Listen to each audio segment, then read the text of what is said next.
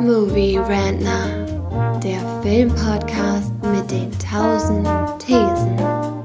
Wir haben zu allem eine Meinung, aber nie die gleiche.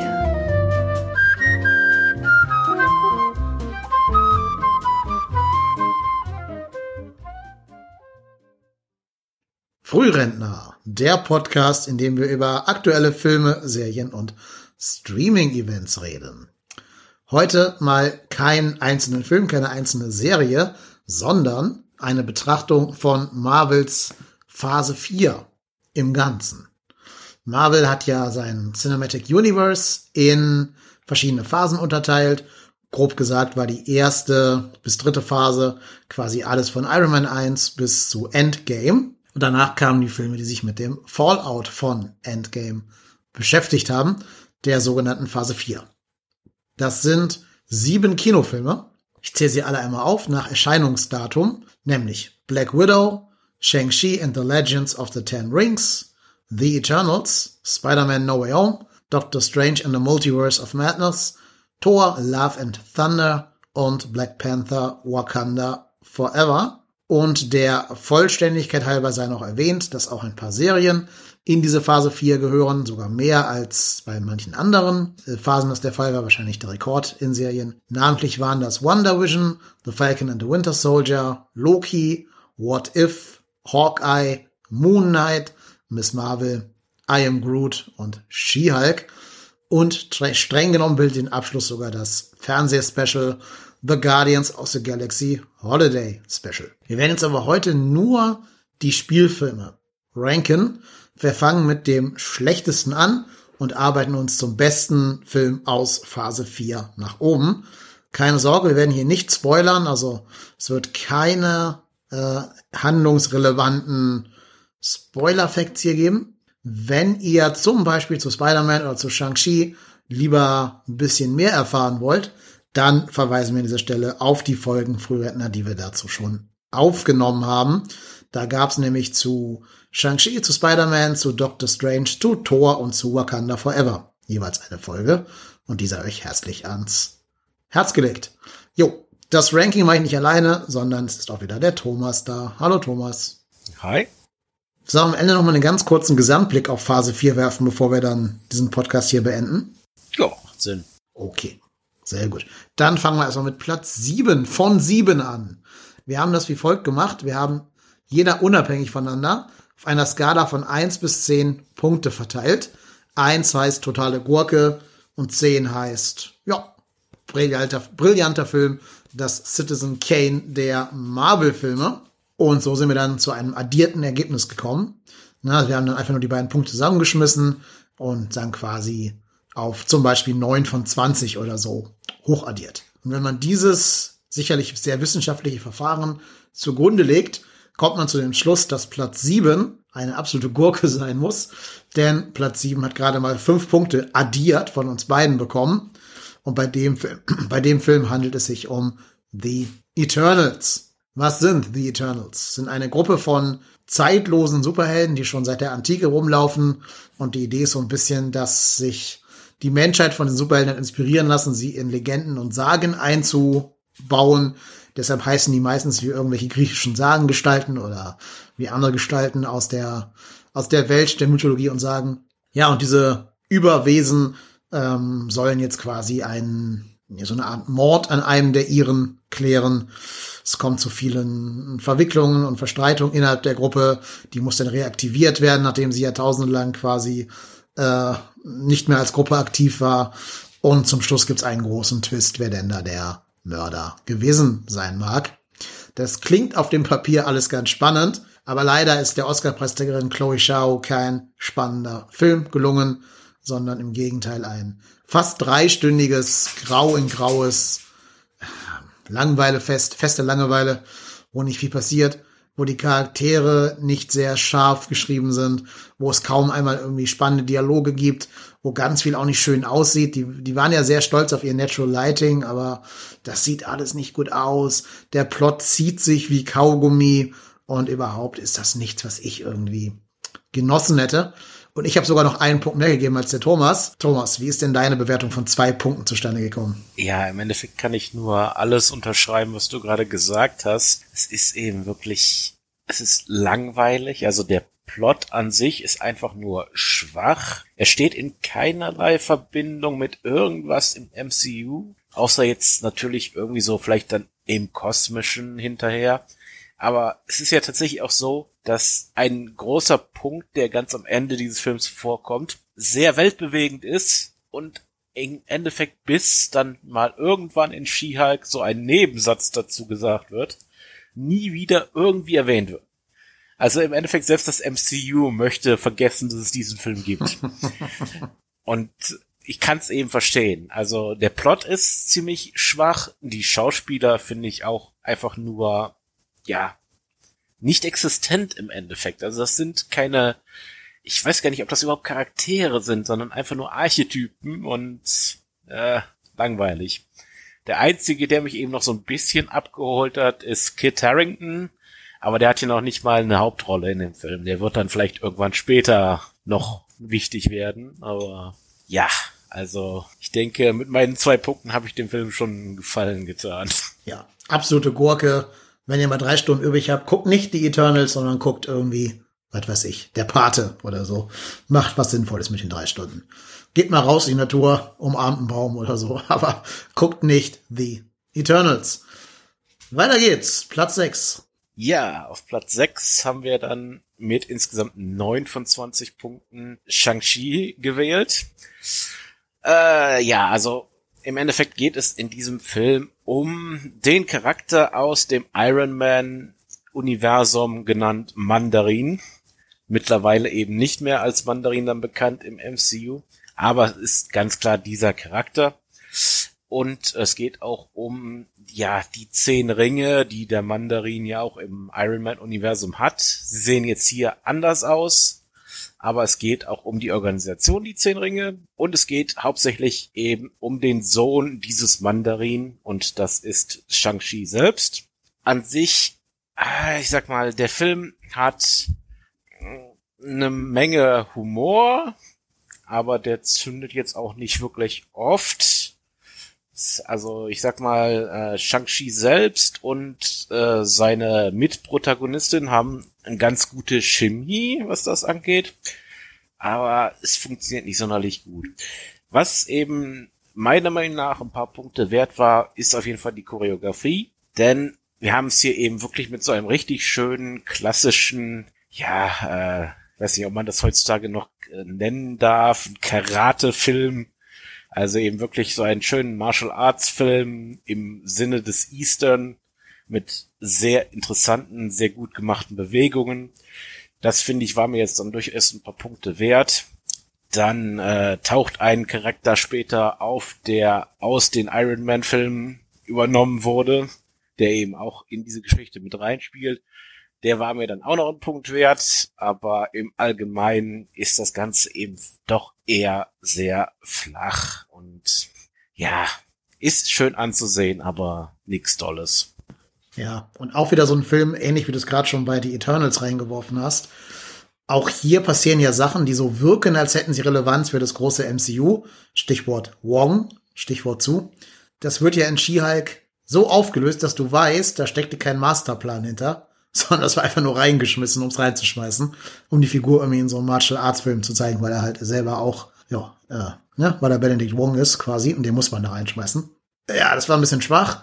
Das ist auch so ein Film, wo ich mich an kaum was erinnern kann irgendwie. Und ich auch keinen Drang habe, den nochmal zu gucken.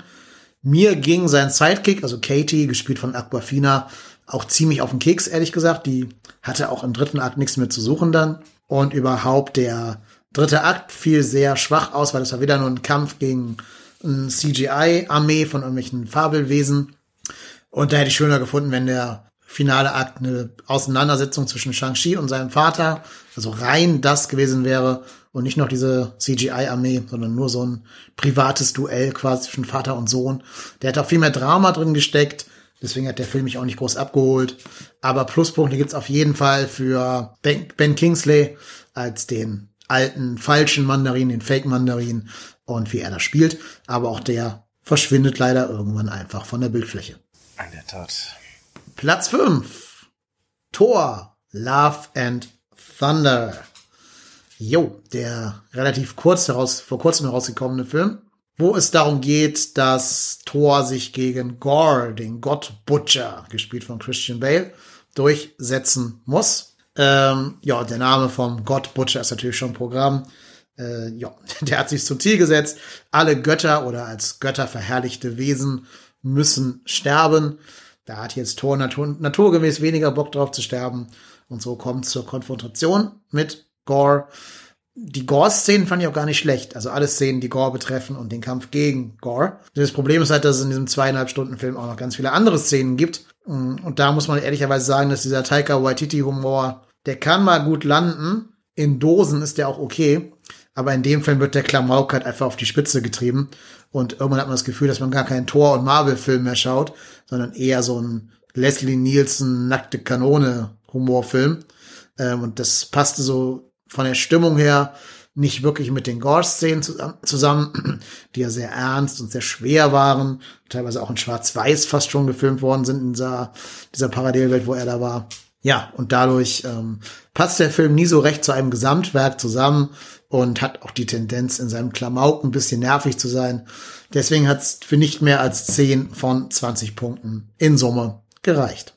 Ja, auf jeden Fall. Also, ähm, ich sag mal, äh, der Film war schon in großen Teilen witzig, hat mich durchaus zum Lachen gebracht, aber das lag eben mehr daran, dass Chris, äh, Chris Hemsworth eben wirklich sehr gut darin ist, diese Szenen zu spielen. Diese Szenen, wo der eigentlich sehr äh, ernsthafte, sehr dramatische Tor eben, ja, praktisch auf die Schippe genommen wird für seine Ernsthaftigkeit.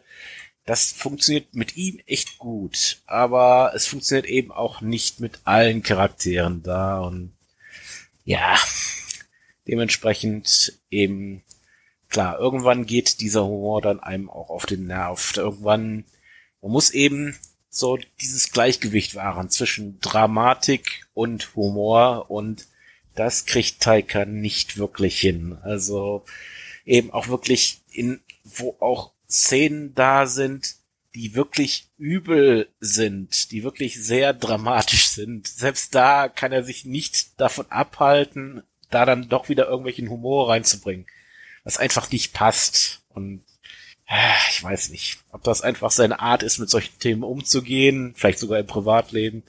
Ich weiß es nicht, aber ja, ist auf jeden Fall kein sonderlich tolles Ding geworden. Nee. Und die, das Ende dieses Filmes, das ich es auch nicht spoilern werde, aber ich verweise da an unsere Rezension, ist halt wieder diese Ausrichtung des aktuellen MCUs, die mir eher widerstrebt. Und da habe ich auch noch mal einen Punkt für abgezogen, weil am Ende fühlt sich eher an wie so eine 90er-Sitcom, was da passiert, als wie ein Teil des MCUs. Okay, der nächste Platz. Mhm. Ja, auf Platz 4 sind wir dann bei Black Widow mit 11 von 20. Und ja, also der Film hatte durchaus schon einige gute Sachen. Das kann man ja noch sagen. Also Scarlett Johansson ist auf jeden Fall immer ein Gewinn, wenn sie auf der Leinwand erscheint. Äh, sie spielt diese Rolle wirklich hervorragend. Und sie hat in diesem Film dann zusätzlich eben noch die Unterstützung von Florence Pugh oder Poe. Ich bin nicht ganz sicher, wie man den Namen ausspricht. Äh, Pew heißt es, glaube ich. Pew, Pew, okay. Die, ihre äh, Ziehschwester oder ihre, ja, ihre Stiefschwester Jelena Belova spielt, die auch eine der Black Widows ist. Und im Endeffekt geht's in diesem Film, also wir spielen in der Vergangenheit, ähm, wir spielen also kurz äh, nach dem, ich muss jetzt gerade nochmal nachdenken. Der Film passiert doch, we nee, während dem Snap. Nee, das mit dem Snap ist in der Serie, ist in der Serie Hawkeye. Richtig, ja, genau. Deswegen bringt das Teile des Films spielen, während sie und Hawkeye sich in Ungarn versteckt halten müssen. Ja, richtig, genau, das war's. Ja, genau. Ich bin da tatsächlich jetzt mit der Serie durcheinander gekommen. Nee, genau. Ja, also im Endeffekt geht's also darum, dass, äh, dass Black Widow und ihre Schwester sich es zum Ziel machen, ihre anderen mit Black Widows, die alle eben für eine Organisation arbeiten, die sie nicht sonderlich gut behandeln, die sie also im Endeffekt als austauschbare, ja, Mörderpuppen praktisch benutzen und dann, wenn es dann eben dazu kommen sollte, dass sie gefasst werden oder anderweitig verletzt werden, dann werden die eben sehr schnell liquidiert. Dementsprechend wollen also Jelena und Widow diese Organisation zu Fall bringen und das Ganze endet dann eben natürlich so ein bisschen damit, dass sie sich praktisch gegen ihren, ja, Vater im Endeffekt auflehnen, also den Mann, der sie zu dem gemacht hat, wer sie sind. Und wir erfahren dann eben auch so ein bisschen mehr über die ganze Vergangenheit der beiden, das Familienleben, das sie gelebt haben. Und das ist alles schon recht gut gemacht. Aber ich muss eben sagen, getragen wird der Film auf jeden Fall von den Schauspielerinnen. Haben das Ganze einfach, die beiden haben eben wirklich eine sehr schwesterliche Atmosphäre zwischen sich. Das wirkt also überzeugend auch wenn sie wirklich nur Stiefschwestern sind. So die Art, wie Jelena sich teilweise über Natascha lustig macht, das passt einfach absolut gut. Und äh, ja, ich finde, der Plot ist, hat so seine Schwächen, ist aber okay noch. Die Auflösung am Ende ist ganz okay. Ist ein bisschen übertrieben alles, aber guckt sich schon ganz gut. Ja, du hast es schon gesagt. Florence Pugh, glaube ich, eine große Bereicherung des äh, MCUs. Ich fand diese, mh, äh, diese Harvey Weinstein-Analogie in dem Endbösewicht recht gelungen, auch wenn es ein, ja, ich sag mal so, die Ansätze in dem Film sind ein bisschen besser als die Ausführung, aber ist okay. Also ich kann den, ich kann den Sinn dahinter sehen. Auch hier gilt der dritte Akt, ist wieder so eine CGI-Schlacht, das äh, mit Helicarrier und Luftkampf und so weiter. Das braucht man in einem Spionagefilm jetzt, glaube ich, eher nicht. Da wäre schöner gewesen, wenn sie sich getraut hätten, so einen kleineren, dreckigeren Film zu machen. So mehr Born-Verschwörung als Mission Impossible. Aber gut, ist halt das MCU, die folgen nur mal einer gewissen Formel. Ja, und deshalb hat es da so ein bisschen Abzüge für gegeben. Aber in der Tat, die Charaktere funktionieren untereinander ganz gut, die haben eine gute Chemie. Wir werden Teile davon ja auch in den Thunderbolts wiedersehen, nämlich eben Jelena und ihren Vater, den Red Guardian, die wird man da wieder sehen. Ähm, ja, und da bin ich mal gespannt, in welche Richtung deren Charakterentwicklung gehen wird. Dann würde ich sagen, machen wir weiter mit Platz drei.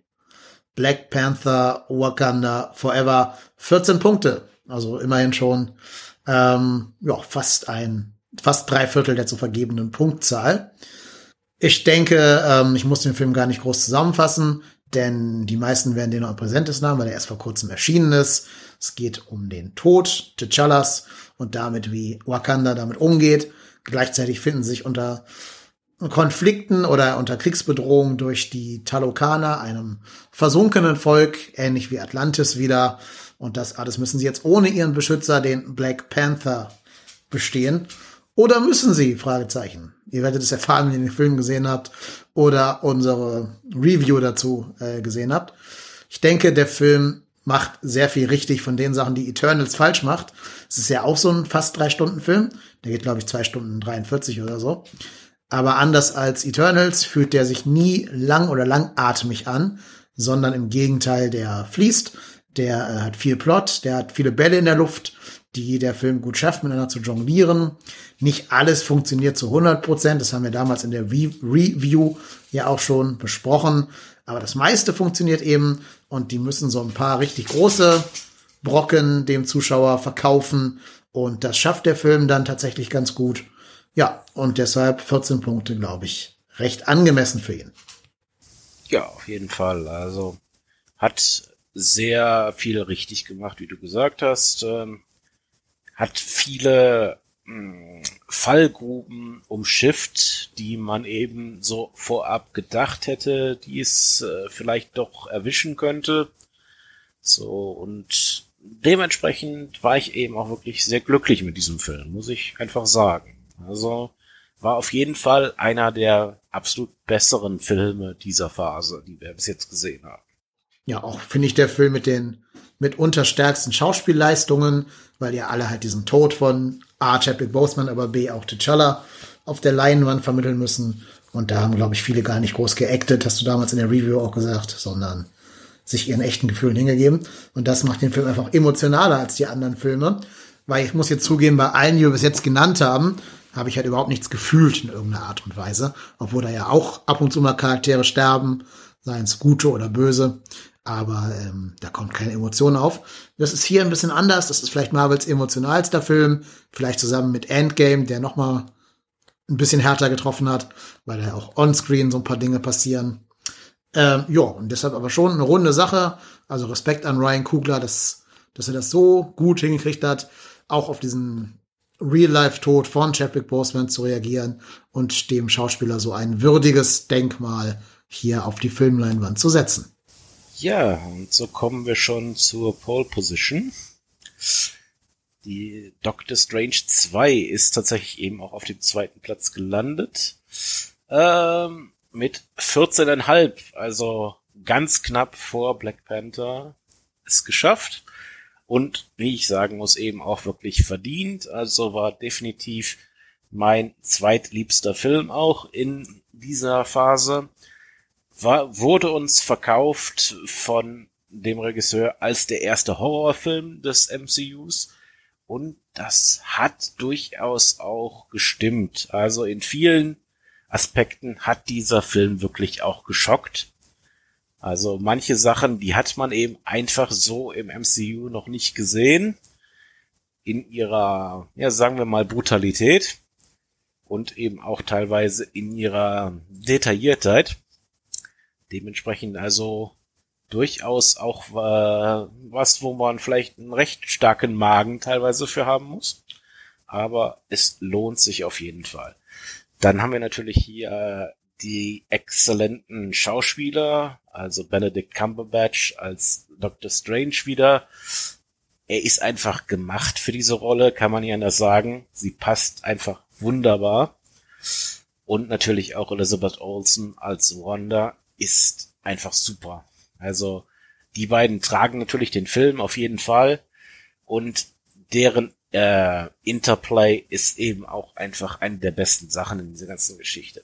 Was äh, so ein bisschen abträglich war, was eben dann hindert, der beste Film zu sein, ist ja die deutere Protagonistin, America Chavez, weil mit der konnte ich wirklich so überhaupt nichts anfangen. Äh, ist einfach so, ja, dieser typische TD-Charakter, der große Kräfte hat, die nicht kontrollieren kann und deswegen Hilfe braucht, aber dabei dann trotz allem noch zusätzlich nervtötend ist und auch natürlich an diesem verstorbenen Elternsyndrom leidet, das du erwähnt hast. Äh, ja, also die hätte ich einfach nicht gebraucht in diesem Film. Da hätte man doch irgendwie einen anderen, anderen Grund für den Hauptkonflikt der ganzen Geschichte finden können. Ich will ihn jetzt mal nicht verraten. Ähm, dementsprechend, das hat Punktabzug gegeben auf jeden Fall. Und ich fand eben auch Christine wie sie dann später auftaucht in dem Film, sehr uninteressant. Also, ja, dementsprechend, also, paar Sachen sind nicht so gut gelaufen, aber auf jeden Fall ist das ein sehr sehenswerter Film. Kann man nicht anders sagen. Ja, der Film trägt eindeutig die Handschrift von Sam Raimi, der auch gerade im zweiten, in der zweiten Hälfte dieses Filmes komplett von der Leine lassen darf, wo er ja in den Spider-Man-Teilen noch so ein bisschen mehr so auf Familienfreundlichkeit äh, sich getrimmt hat, durfte er hier mal komplett vom Leder lassen und baut eine Figur aus dem MCU quasi wie so eine, ja, so eine besessene Hexe aus irgendeinem The Conjuring-Film oder so als Bedrohung auf. Das ist schon gut gemacht und wie du schon gesagt hast, ist auch ein bisschen unique fürs Marvel Cinematic Universe. Ich war ein bisschen enttäuscht davon, weswegen ich keine höhere Punktzahl als meine äh, sieben oder acht Punkte gegeben habe davon, dass dieses Konzept des Multiverse gar nicht auf die Spitze getrieben wurde. Also gerade wer so Filme gesehen hat wie Everything, Everywhere, All at Once, der weiß, was ich meine. Und auch so, der Trailer hat ja ein paar bestimmte Cameos geteased. Ich verrate jetzt mal nicht wer, aber ich glaube, ihr alle wisst schon, was ich meine. Und da ist der Film ein bisschen billig mit umgegangen. Also diese Cameos werden relativ schnell beseitigt, um eine böse Bedrohung aufzubauen. Und ja, das hat mich ein bisschen enttäuscht. Ähm, da habe ich mir mehr von versprochen. Und das wurde auch so ein bisschen den Figuren und teilweise auch deren Legacy in der, in der Kinowelt gar nicht gerecht, wie schnell die hier abserviert worden sind.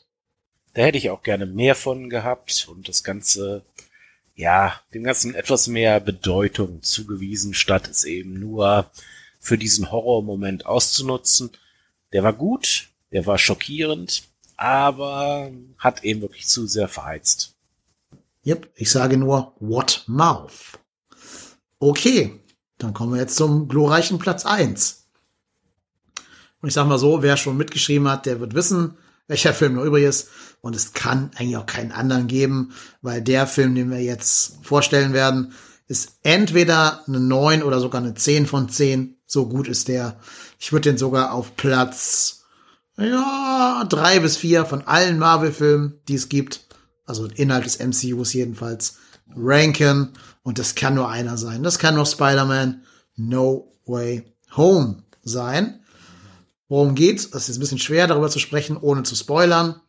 Aber im Wesentlichen geht's darum, dass äh, Spider-Man, Peter Parker, wieder mh, hm, ja mit den äh, mit den Versäumnissen der Vergangenheit äh, aufräumen muss und dass er gucken muss, dass da mh, hm, durch einen Zauber, den Dr. Strange für ihn erwirken soll, gewisse Dinge aus der Welt geschafft werden.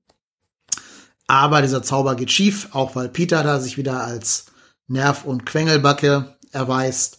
Und durch den schiefgehenden Zauber kommen gewisse Menschen in Peters Leben, die da eigentlich nicht hingehören.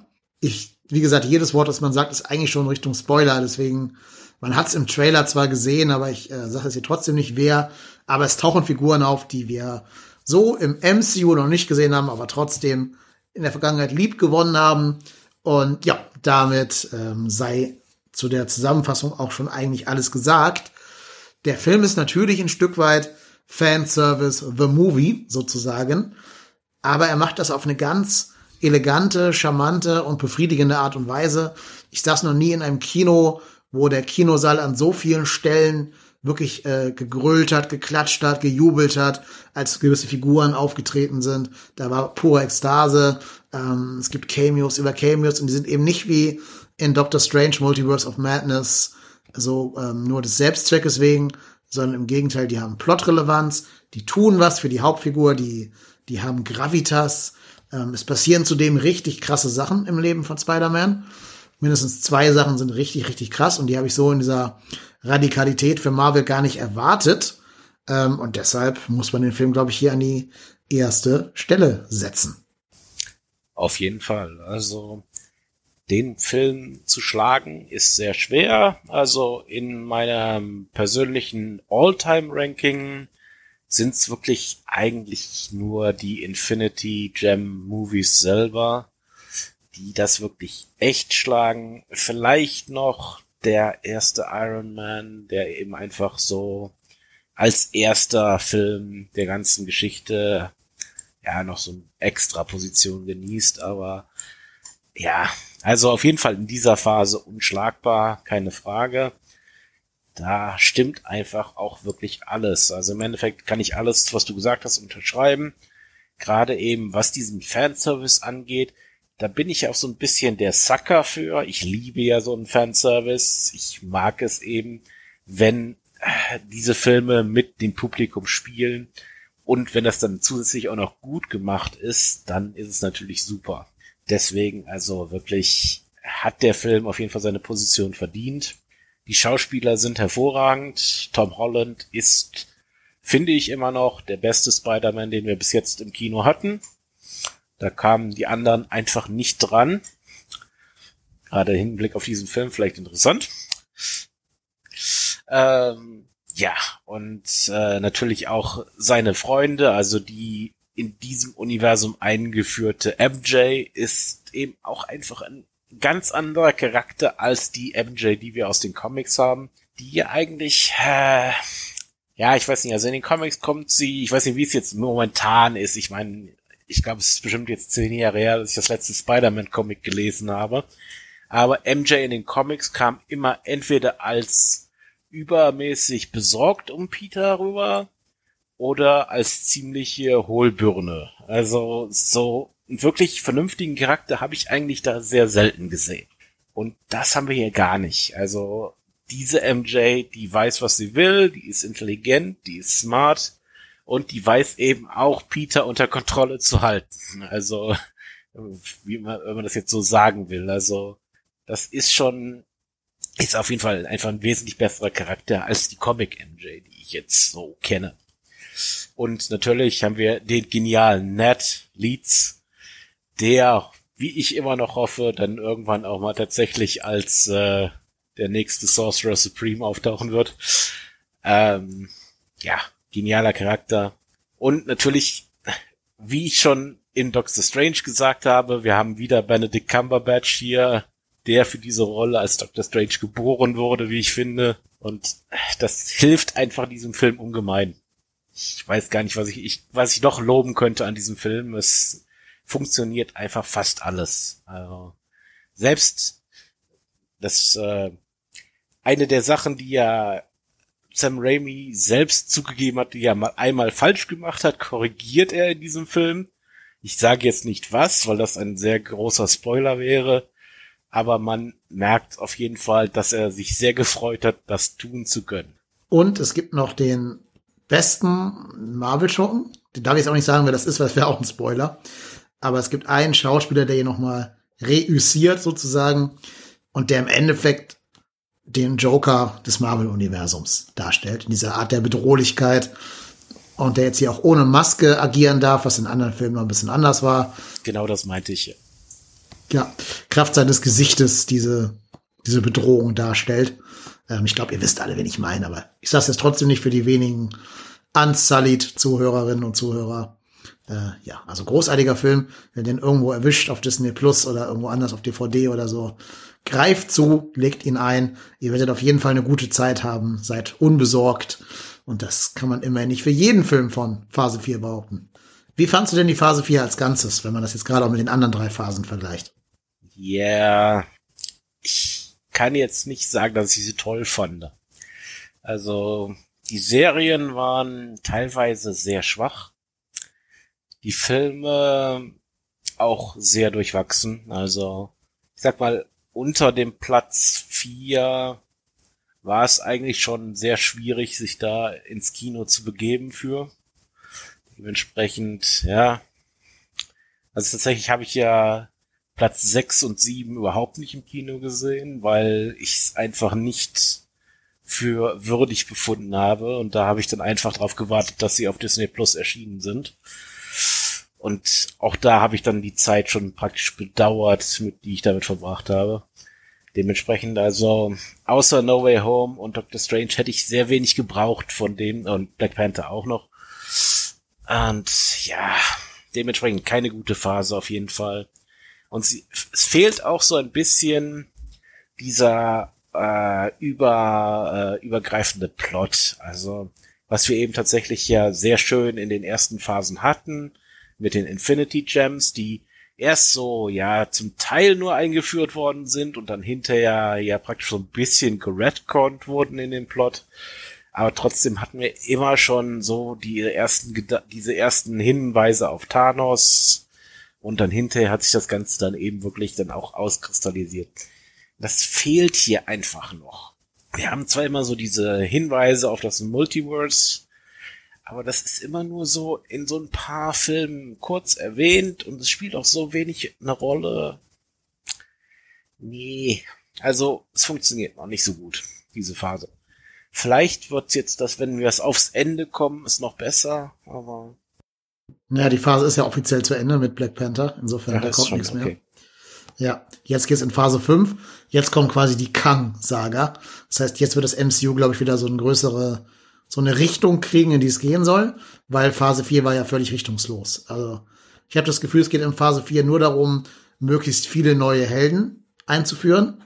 Vielleicht auch neue Schurken, aber auf jeden Fall neue Figuren auf das Schachbrett zu bringen. Ne, also Eternals äh, führt ja quasi alle acht Eternals plus äh, hier Black Knight ein und so. Zumindest den kommenden Black Knight. Ähm, dann hast du Bei Thor Love and Thunder wird eine neue Figur eingeführt am Ende. Bei Spider-Man No Way Home wird der Status Quo von Spider-Man komplett durchgerüttelt, was ich noch ganz cool fand. Dann wird America Chavez eingeführt bei Doctor Strange, haben wir gerade schon erwähnt. Bei Shang-Chi wird Shang-Chi eingeführt und alles, was ihn betrifft quasi. Und auch der Mandarin, wenn man den nochmal irgendwann wieder aus dem Hut zaubern möchte, sozusagen. Ähm, und immer so weiter. Also du kannst die alle Filme durchgehen. Black Panther, den neuen Black Panther und so weiter. Also es sind alles so, ich sag mal so, Origin-Filme, aber nicht für die Titel titelgebenden Helden, außer Shang-Chi, sondern eher so für die B-List, C-List Helden, die da so mit im, im Umkreis des Helden rumschwimmen. Gerade die Serien finde ich da auch sehr starke Offender. Also Kate Bishop in Hawkeye wird ja da so durch die Hintertür eingeführt, genau wie ein paar andere Figuren. In She-Hulk taucht ja auch noch mal eine bekannte MCU-Figur dann auf. Ja, und es ist alles so der Versuch, die Charaktere einzuführen. Aber ich habe auch nicht das Gefühl, dass die alle auf eine bestimmte Position auf dem Schachbrett gestellt werden, wo sie für die Kang-Saga wichtig werden, sondern halt, die sind einfach nur da, die liegen quasi in der Box neben dem Schachbrett und dann müssen die Autoren von der fünften Phase sich überlegen, wie sie die Figuren aufs Schachbrett kriegen. Und ich, ich hoffe fast, dass sie nicht den Fehler machen und alle diese Figuren in der fünften Phase irgendwie einbauen wollen, in den großen Showdown, sondern sich auf die wichtigen und relevanten und äh, für den Zuschauer relatable Figuren konzentrieren. Ja, ich glaube gerade das wird passieren, was du befürchtest. Ich glaube, sie wollen eben das rekreieren, was Endgame geschafft hat am Ende. Den Avengers Assemble Moment mit dann wirklich allen, die eingeführt waren. Und das werden sie wieder versuchen. Aber sie werden es eben nicht schaffen. Und das ist das Problem. Ich glaube, das ist was, was sie noch nicht wahrhaben wollen, dass sie es nicht hinkriegen. Aber ich glaube einfach nicht, dass sie es schaffen. Ja, vor allem habe ich so das Gefühl, dass die meisten dieser Figuren dem Zuschauer egal sind. Also, wenn man jetzt nicht Hardcore Marvel-Fan ist, weiß man dann, dass die weibliche Hawkeye Kate Bishop heißt? Hat man überhaupt die Serie geschaut, die Hawkeye-Serie? Weiß man, wer Katie ist aus Shang-Chi? Äh, kennt man die Eternals bei Namen? Also selbst ich kann die nicht alle namentlich nennen und ich bin schon relativ tief drin, so diesen Marvel-Lore. Ähm, und immer so weiter, ne? Also, ich glaube, da tut sich das MCU keinen Gefallen, so, so egale, willkürliche und überhaupt gar nicht in einem eigenen Film etablierte Charaktere einzuführen. Das haben sie echt nur mit Shang-Chi gemacht, dass sie wirklich mal einen Helden von klein auf aufgebaut haben. Vielleicht noch mit Yelena, aber auch die ist ja nur ein Legacy-Charakter und kein eigener Charakter für sich, also kein eigener Held mit eigener Identität oder irgendwas, sondern nur ein Ersatz für einen bereits existierenden Helden oder Heldin. Mm, ja, und ich glaube, da tut sich Marvel gerade nicht den ganz großen Gefallen, da jetzt so viel auf einmal auszuschütten. Also ich sag mal, äh, es gibt natürlich so ein paar Shining Lights dazwischen. Also zum Beispiel Miss Marvel finde ich eben sowohl die Schauspielerin als auch den Charakter echt gut. Und da freue ich mich drauf, mehr davon zu sehen. Aber es ist eben, äh, ja, da ist viel dazwischen. Ne? Also viele andere sind es dann einfach auch nicht. Kate Bishop zum Beispiel habe ich jetzt in der Serie durchaus gemocht, weil sie so ein bisschen dieses, so ein bisschen snarky ist, äh, was ich ja durchaus gerne habe bei Charakteren. Aber sie hat eben auch nicht viel, was sie jetzt wirklich äh, besonders macht. Hm? Außer natürlich ihr unglaubliches angeborenes Talent zum Bogenschießen. Ja, ich meine, sie ist halt die Light-Version von Hawkeye, ne? Also Hawkeye war ja schon relativ problematisch, immer diese Endkämpfe einzubauen, weil er ein zu schwaches Skillset hat. Aber der Typ war ja neben der Tatsache, dass er Bogenschütze war, auch noch ähm, überhaupt so Hand-to-Hand-Combat-Meister, äh, Soldat und, und irgendwie Agent und konnte auch alles andere bedienen und so. Und sie ist halt so ein, ja, ein Teenager-Mädchen oder eine junge Erwachsene, die halt Bogenschießen kann, aber sonst keinerlei Training hat. Und wie soll sie wirklich die Schuhe von Hawkeye füllen? Außer wenn sie jetzt sagen, wir schieben jetzt all diese ganzen jungen Helden erstmal in so eine Young Avengers Kiste und lassen die da mal so ein paar kleinere Aufgaben bestehen, bis die mal überhaupt so weit sind, sich gegen Kang oder sonst irgendwen zur Wehr zu setzen. Ja, es gibt ja in den Animated-Serien gibt's ja, glaube ich, Shield Academy oder sowas, wo dann diese ganzen jungen Helden praktisch äh, von Shield eingesackt werden und dann erstmal da trainiert werden. Das wäre eigentlich gar nicht mal so, gar nicht mal so unsinnvoll in so einem Zeitraum. So könnte man dann auch äh, nochmal Nick Fury bisschen reinbringen, der ja eigentlich eben auch auf jeden Fall ein Fan-Favorite war. Das hätte eigentlich durchaus Sinn. Aber ich kann mir einfach nicht vorstellen, dass das noch kommt. Das, äh, das passt einfach nicht. Also da müsste man dann jetzt praktisch nochmal vielleicht eine ganze Phase machen, die sich nur auf so eine Avengers Academy praktisch bezieht. Sie vielleicht so ein bisschen Hogwarts-mäßig das Ganze aufziehen. Und dann eben auch wirklich zwischen den einzelnen neuen Charakteren neue Beziehungen knüpfen, neue äh, Konflikte aufbauen. Irgendwie sowas. Momentan haben wir ja wirklich diese Charaktere, die zwar existieren, aber auch nur so mehr schlecht als recht und die miteinander so überhaupt nichts zu tun haben. Also, ich kann mir noch nicht vorstellen, wie die miteinander interagieren sollen. Ja, und dazu kommt halt auch, wenn man drüber nachdenkt, die ganze Phase 4 hat relativ wenig für den Metaplot getan, mit Ausnahme der Serie Loki. Also in Loki passiert ja was, was große Konsequenz fürs MCU haben müsste, dann aber auch in den Filmen danach nicht wirklich aufgegriffen wird. Am ehesten noch in Doctor Strange und so ein bisschen ja auch in Spider-Man, aber auch da wieder auf eine. Also eigentlich brauchst du nicht Loki, um Spider-Man haben zu können. Der hätte Spider-Man an sich schon gereicht für der Film. Der hätte man vorher also nicht Loki gucken müssen. Ähm, und so langsam muss man sich mal, glaube ich, mit diesem Fallout aus der Loki-Serie beschäftigen. Und ich denke mal, das ist das, wo dann wahrscheinlich Kang, Kang the Conqueror ins Spiel kommt, weil der ja in Loki dann auch eine, eine Rolle hat. Äh, ja, und deshalb ist eigentlich nur Phase 4 so ein Preload für Phase 5 und glaube ich kaum als eigenständige Phase zu betrachten. Ja, das ist sowas, was ich so überhaupt nicht verstanden habe. Wir hatten ja eben wirklich mit der Loki-Serie diese Anfänge festgelegt. Also wo waren die Endcredit-Szenen mit Kang? Also was ist damit? Das ist überhaupt nicht verfolgt worden. Ja, ne, also in Phase 2 und 3 hast du ja am Ende immer halt, also entweder hast du in den Filmen Infinity, Infinity Stone gehabt, den es halt dann zu jagen gab, so MacGuffin-mäßig, oder ähm, du hattest eine Szene mit Thanos. Fine, I do it myself. Ne? Hm, da hast du recht, das fehlt hier völlig. Es muss ja nicht mal Kang sein. Es hätte gereicht, wenn die TVA mal irgendwann noch mal irgendwo auftaucht. Also zum Beispiel in Doctor Strange wäre es ideal gewesen. Oder in Spider-Man. Wo ist da die TVA? Ähm, ja, weiß ich nicht. Deswegen fühlt es halt nie wie so ein gesamtes Cinematic Universe an, sondern mehr wie so kleinere Kleckse auf einem größeren, auf einer größeren Landkarte. Also, wir sind nicht der allerpositivsten Meinung, was Phase 4 angeht. Es soll einfach besser werden jetzt. Ich glaube, es wird auch besser, einfach deshalb, weil ja der erste Film von Phase 5 ist ja Ant-Man and the Wasp, Quantum Mania. Und da geht's ja hauptsächlich um Kang. Das heißt, jetzt wird wahrscheinlich da alles losgetreten. Und dann hoffe ich, dass Kevin Feige oder K-E-V-I-N, wie ihn echte Fans nennen, ähm, wissen, wohin sie wollen mit dem MCU und jetzt ab jetzt wieder einen strafferen Plan haben, den sie dann so ein bisschen konsequenter verfolgen, damit wieder mehr dieser Soap-Charakter und dieser Metaplot-Charakter ähm, zum Vorschein kommt und weniger dieses Gefühl, immer nur Einzelfilme zu gucken, weil das MCU lebt ja davon, dass da alles zusammenhängt und es eben nicht alles so disparate Einzelfilme wie im DC-EU sind. Ja, im Allgemeinen muss ich eben einfach sagen, ich find's immer noch sehr schade, dass sie viele von den Hauptcharakteren aus den ersten Phasen abgesägt haben. Ist nicht unbedingt, weil deren Todesszenen oder deren Retirement-Szenen schlecht waren. Die waren sogar sehr gut. Aber man vermisst diese Charaktere auf jeden Fall. Diese starken, wirklich hervorragend gespielten Charaktere. Wir haben einfach momentan niemanden, der auch nur annähernd an Robert Downey Jr. rankommt. Und das merkt man einfach sehr stark. Ja, also die beiden, die das jetzt zusammenhalten müssen, sind eigentlich Benedict Cumberbatch als Doctor Strange und dann am ehesten noch Tom Holland als Spider-Man. Das sind so die etabliertesten von denen. Gut, Bruce Banner läuft auch noch irgendwo rum, aber der wird, der hat keinen eigenen Film, bis jetzt noch nicht. Der Mark Ruffalo, Bruce Banner.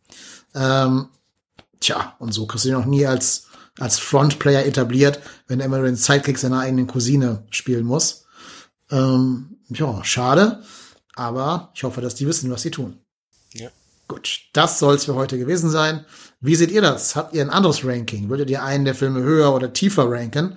Lasst es uns doch bitte in den Kommentaren wissen. Lasst uns da bitte ein Like oder ein Retweet da. Abonniert uns, um weitere Videos wie dieses hier nicht zu verpassen. Folgt uns auf Social Media, Twitter at MovieRentner oder auch Instagram at MovieRentner. Und dann verpasst ihr nichts. Vor allen Dingen müsst ihr auf YouTube die Glocke drücken und auf Abonnieren klicken, um immer über jedes neue Video per Push-Nachricht informiert zu werden. Bis dahin, bleibt uns gewogen, macht es gut. Tschüss. Ciao.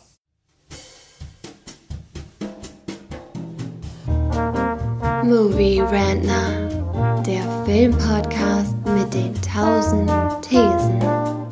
Wir haben zu allem eine Meinung, aber nie die gleiche.